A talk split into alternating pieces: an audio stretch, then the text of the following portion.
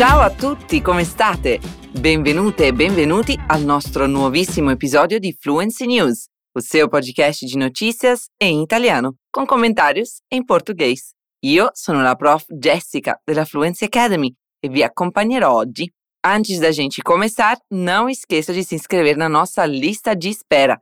Tem um curso completo de italiano e outras sete línguas te esperando. Então é só clicar no link aqui na descrição deste episódio. E adesso cominciamo! A não ser que você tenha vivido em uma caverna nos últimos dias, você sabe que no outro domingo aconteceram as eleições aqui no Brasil. Vamos dar uma olhada em como foi? Il 2 ottobre i brasiliani di tutto il mondo hanno avuto l'opportunità di esercitare la loro cittadinanza attraverso il voto. Hanno votato il rappresentante federale, il rappresentante statale, il governatore, il senatore e il presidente.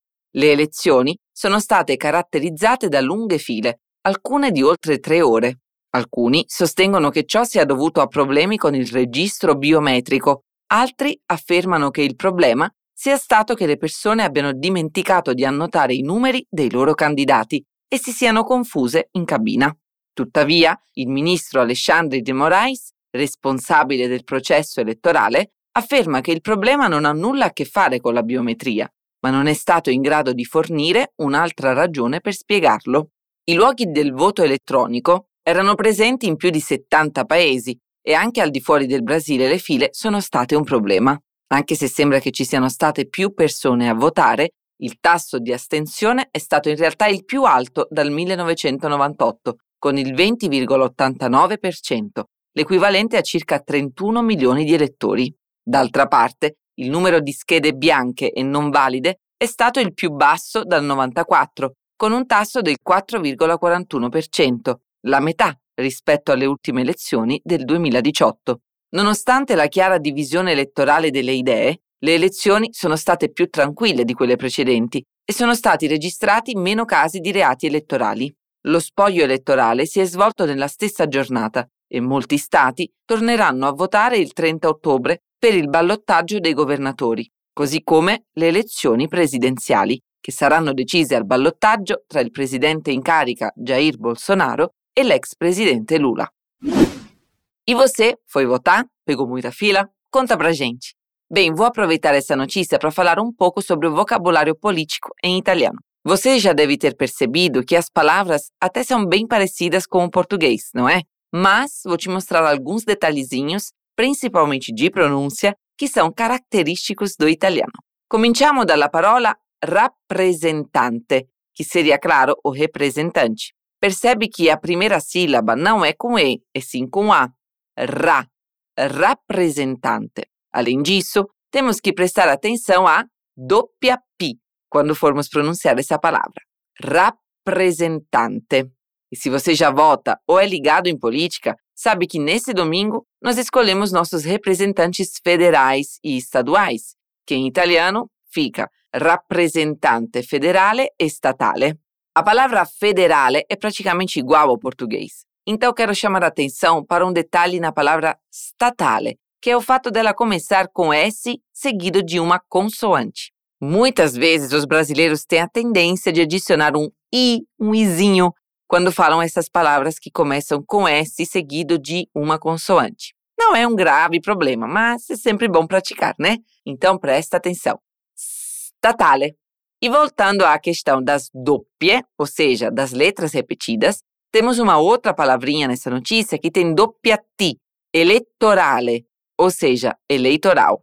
Eu sei que a diferença parece quase inexistente, mas confia em mim, às vezes ela chega a mudar completamente o sentido de uma frase. Então, bora pegar esses exemplos e praticar bastante a pronúncia, viu?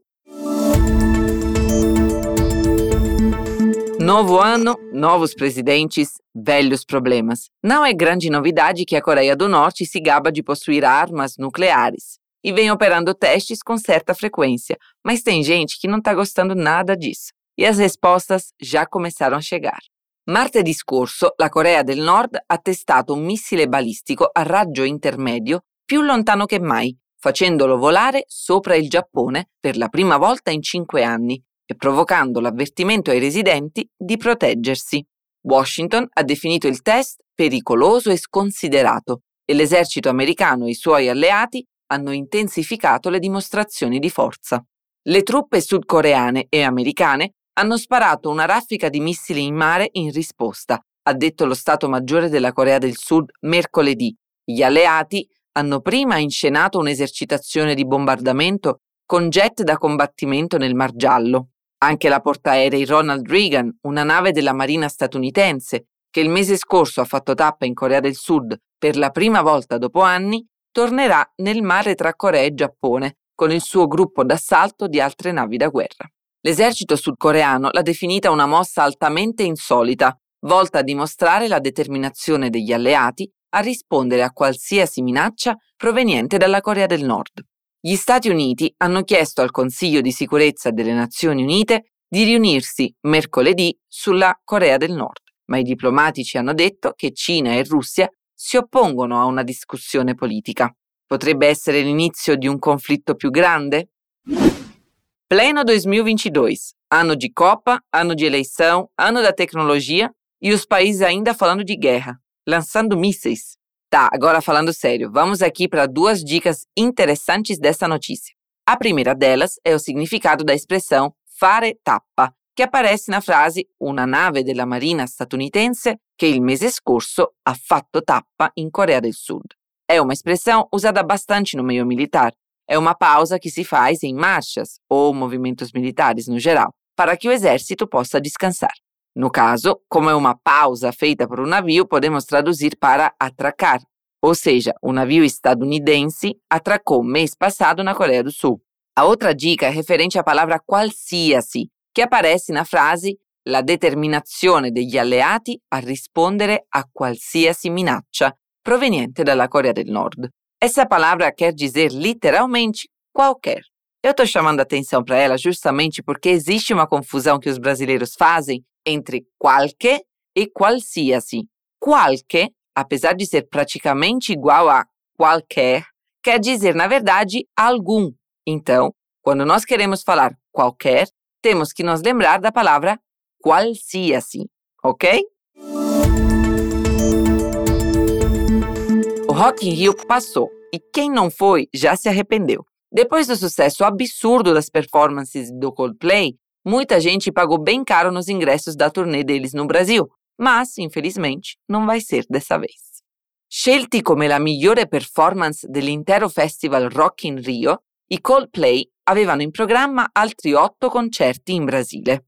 La band è nota per le sue super produzioni e per la grandezza delle sue esibizioni. Per il festival brasiliano Rock in Rio hanno chiesto di modificare il palco principale e hanno inserito nuovi riflettori e cannoni luminosi. Hanno anche regalato alle persone dei braccialetti di intelligenza artificiale che si illuminavano secondo il ritmo delle canzoni. I produttori hanno dichiarato di aver puntato a un'atmosfera cosmica e magica nei concerti che ha a che fare con il loro ultimo album, Music of the Spheres, pubblicato nel 2021. Purtroppo però gli otto concerti previsti per questo mese hanno dovuto essere rinviati a causa di una grave infezione polmonare di Chris Martin. Ecco una piccola parte del loro annuncio. Con profondo rammarico siamo stati costretti a rinviare i nostri prossimi spettacoli a Rio de Janeiro e San Paolo fino all'inizio del 2023. A causa di una grave infezione polmonare, Chris è stato messo a riposo per le prossime tre settimane sotto ordine del medico. Promettendo ai fan di lavorare il più velocemente possibile per fissare le nuove date, hanno detto che ulteriori informazioni seguiranno nei prossimi giorni. A tutti i brasiliani che aspettavano con entusiasmo questi concerti, siamo estremamente dispiaciuti per la delusione e l'inconveniente e vi ringraziamo per la vostra comprensione in questo momento difficile in cui dobbiamo dare priorità alla salute di Chris. Siamo ottimisti sul fatto che Chris tornerà in buona salute dopo la pausa medica prescritta e ci auguriamo di riprendere il tour il prima possibile. A tutti coloro che sono stati danneggiati, vi preghiamo di accettare le nostre sincere scuse e vi ringraziamo come sempre per il vostro amore e il vostro supporto. Speriamo che si rimetta presto. Eu sinto muito pelo Chris Martin e pela galera que ia no show nesse mês, mas vendo pelo lado bom, 2023 tá logo ali. Bom, nessa notícia aparece o verbo rinviare na frase gli otto concerti previsti per questo mese hanno dovuto essere rinviati. Ele significa adiar, então é bem útil para quando precisamos falar sobre um compromisso. E o oposto dele, ou seja, adiantar, é antecipare. Então, digamos que você esteja atrasadíssimo para um compromisso e decida ligar para alguém para avisar. Você pode falar: sono in ritardo, Possiamo rinviare l'appuntamento? Ou seja, podemos adiar o compromisso? Outro verbo interessante dentro desse vocabulário de compromissos é fissare, da frase fissare le nuove date, que significa algo como definir as novas datas. Usamos esse verbo quando queremos marcar um horário com alguém, um compromisso. Posso ligar para o médico e dizer vorrei fissare un appuntamento con il medico, ou seja, gostaria de marcar um horário com o médico. E siamo giunti alla fine per oggi. Ti sono piaciute queste notícias? Se quiser continuar crescendo no italiano valendo, não deixe de conferir mais conteúdos no nosso Instagram, Fluency TV Italiano, e se inscreva já na nossa lista de espera. Alla prossima, un bacione, ciao ciao!